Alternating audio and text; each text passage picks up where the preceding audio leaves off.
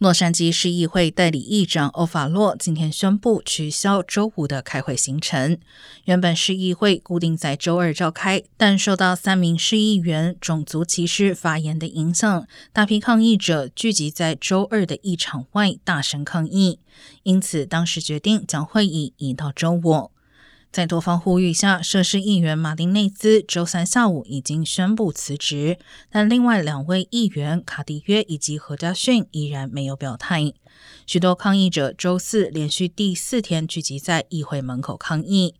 代理议长欧法洛也向媒体表示，在两位议员辞职之前，议会无法专注讨论公众事务，因此他取消了周五的会议。